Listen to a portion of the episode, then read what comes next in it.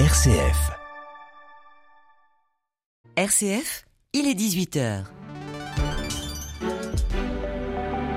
Retrouvez l'actualité nationale et internationale en direct de Rome. La trêve à Gaza prolongée de 48 heures annonce le Hamas et le Qatar ce lundi. Un répit supplémentaire pour permettre la libération d'otages israéliens et de prisonniers palestiniens.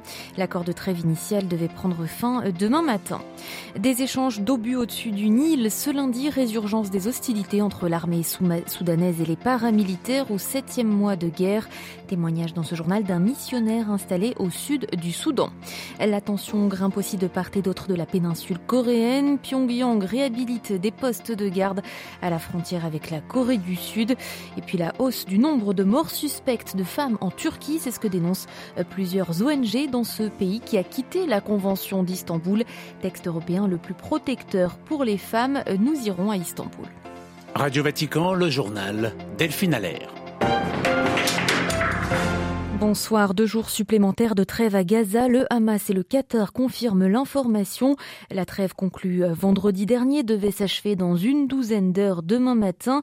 Une nouvelle liste d'otages israéliens et de prisonniers palestiniens à libérer devrait donc être annoncée après une journée d'intenses négociations entre Israël, le Hamas et les pays médiateurs États-Unis, Égypte et Qatar. Les explications dans le golfe Persique de notre correspondant Bastien Bourri. Les discussions sur l'extension de cette trêve sont-elles destinées à favoriser le sort des otages ou ne seraient-elles que le résultat d'un marchandage entre puissants? D'un côté, il est vrai que les négociations portent sur la libération quotidienne pendant quelques jours de plus de 10 otages supplémentaires aux mains du Hamas contre 30 Palestiniens détenus dans les prisons d'Israël. Mais de l'autre, le fait qu'aucun des acteurs de ce conflit n'oppose de réserve pose question. Et la réponse pourrait se trouver dans les garanties récemment apportées par le Mossad aux négociateurs qataris.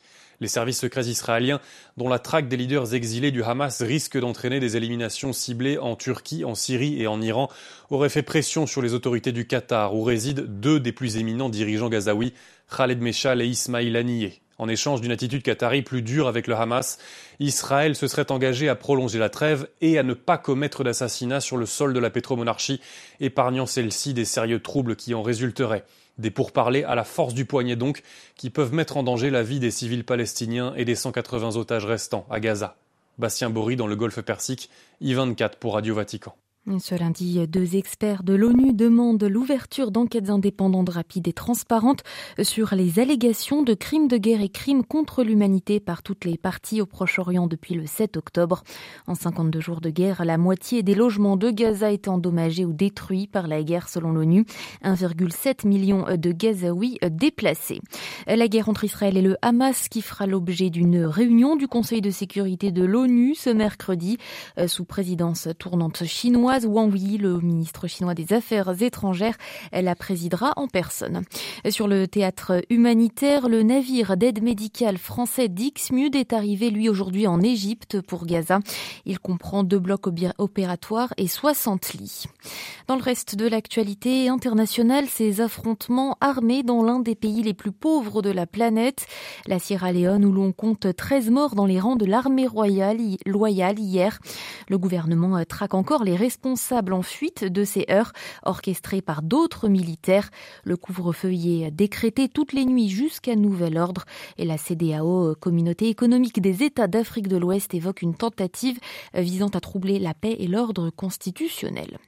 Résurgence des tensions au Soudan au septième mois déjà d'une guerre sanglante entre l'armée soudanaise et les paramilitaires. Ils ont échangé ce lundi des tirs d'artillerie et de roquettes depuis deux rives opposées du Nil dans la capitale Khartoum. Nous avons joint sous couvert d'anonymat un prêtre missionnaire au sud du Soudan. Il nous explique les difficultés que rencontre l'Église pour la vie de ses paroisses, de ses écoles et dans l'aide apportée aux réfugiés dans un tel contexte. Euh, depuis que le conflit a commencé, le conflit armé a commencé, euh, d'abord il y a la peur, non? Parce que nous ne savons pas quand est-ce que nous serons attaqués. Beaucoup de gens se sont réfugiés à Kosti. Nos paroisses ont été euh, ouvertes juste pour accueillir les gens qui sont euh, venus vers nous euh, en fuyant les conflits. Les gens disent que nous n'avons pas d'autres endroits pour aller, pour se réfugier. C'est à l'église que nous trouverons notre confort, notre aide, ainsi de suite.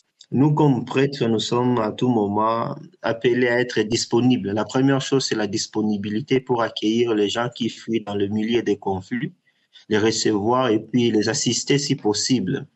Euh, financièrement et puis spirituellement parce qu'il y a des gens qui ont été traumatisés par des conflits armés euh, dans les différents coins du Soudan. Les conflits ont complètement bouleversé les habitudes précédentes. Comment on peut ouvrir euh, les écoles au même moment? Il y a des gens dans nos écoles. Les écoles de l'Église, les écoles de l'État sont tous occupées par des gens qui ont fui le conflit. Alors certains aussi sont musulmans, certains sont chrétiens. La vie est devenue difficile, tout est difficile ici au Soudan. Hmm, des propos recueillis par Jean-Benoît Harel. La tension euh, grimpe aussi sur la péninsule coréenne. Pyongyang serait en train de réhabiliter des postes de garde et de transporter des armes lourdes supplémentaires à la frontière, selon le ministère de la Défense sud-coréen. Une nouvelle qui intervient quelques jours seulement après que les deux Corées ont mis fin totalement pour le nord, partiellement pour le sud, à l'accord militaire de 2018. À Séoul, Jean Labruyère. Quelques jours après avoir annoncé la fin de l'accord militaire intercoréen, la Corée du Nord a mis ses menaces à exécution. Sur quatre photos fournies par le ministère de la Défense sud-coréen, on voit quatre militaires du Nord affairés autour d'un ancien poste de garde à l'intérieur de la DMZ, la zone tampon entre les Corées. Séoul, qui dit en posséder 60, estime que Pyongyang dispose de 160 postes de surveillance le long de la frontière. Chaque camp en avait détruit une dizaine avant la signature de l'accord en 2018. Sur les autres clichés, on voit des soldats du Nord transporter ce qui semble être un canon sans recul, une arme lourde d'infanterie. Fidèle à sa stratégie depuis un an et demi, la Corée du Sud a promis en réponse des mesures correspondantes sans donner plus de détails. Cette nouvelle escalade sur la péninsule fait suite au lancement réussi d'un satellite espion par la Corée du Nord la semaine dernière. Séoul a annoncé en réponse que des vols de surveillance à la frontière pourraient reprendre. La Corée du Nord a annoncé de son côté via son agence de presse qu'elle continuerait à exercer son droit souverain, notamment en lançant des satellites. À Séoul, Jean Labruyère pour Radio Vatican. Deux millions de personnes privées d'électricité en Russie, en Crimée et dans l'est de l'Ukraine. Une méga tempête y a fait déjà quatre morts. Le gouverneur de Crimée, où la mer Noire déborde sur les autoroutes, a déclaré l'état d'urgence et annoncé euh, ce lundi comme une journée chômée. On reste sur les bords de la mer Noire pour un tout autre sujet. En Turquie, les violences faites aux femmes sont en hausse. En 2022, 334 femmes ont été tuées. 245 autres morts suspectes ont été enregistrées. Les ONG réclament des mesures concrètes pour empêcher les féminicides et alertent sur la hausse de ces morts dites suspectes, souvent maquillées. Samedi avait lieu un grand rassemblement à Istanbul pour la journée internationale pour l'élimination de la violence à l'égard des femmes. Notre correspondante Anne Andloer s'y est rendue. Eusgay, frange très noire, yeux très verts, brandit une pancarte sur laquelle est écrit Les hommes tuent, l'État les protège. Elle le crie expérience à l'appui. Le mois dernier, dans la rue, un homme a tenté de l'agresser. Il s'est enfui quand elle a aspergé de gaz lacrymogène.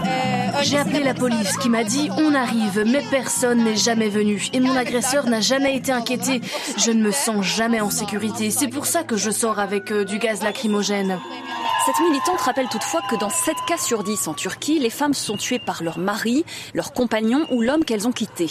Entre janvier et octobre, les ONG ont dénombré 253 féminicides et 194 morts suspectes. Des morts classées comme naturelles, accidentelles ou comme des suicides dont le nombre augmente ces dernières années. Pour Shebnem, une autre manifestante, c'est paradoxalement un signe de la montée en puissance du mouvement féministe. Les femmes ne se taisent plus. Les meurtriers savent que nous descendons dans la rue pour demander des comptes dès qu'une femme meurt. C'est pour ça que même s'ils pensent que l'État les protège, les meurtriers préfèrent pousser leurs victimes par la fenêtre. À l'occasion du 25 novembre, les autorités ont publié une circulaire censée renforcer la lutte contre les violences. Les ONG dénoncent une liste de bonnes intentions et réclament des actions concrètes. À Istanbul, Alain Loi pour Radio Vatican. Et des nouvelles de la santé du pape François, le Vatican euh, confirme l'inflammation pulmonaire du Saint-Père qui le gêne pour respirer. François suit un traitement euh, antibiotique, son état est bon et stable.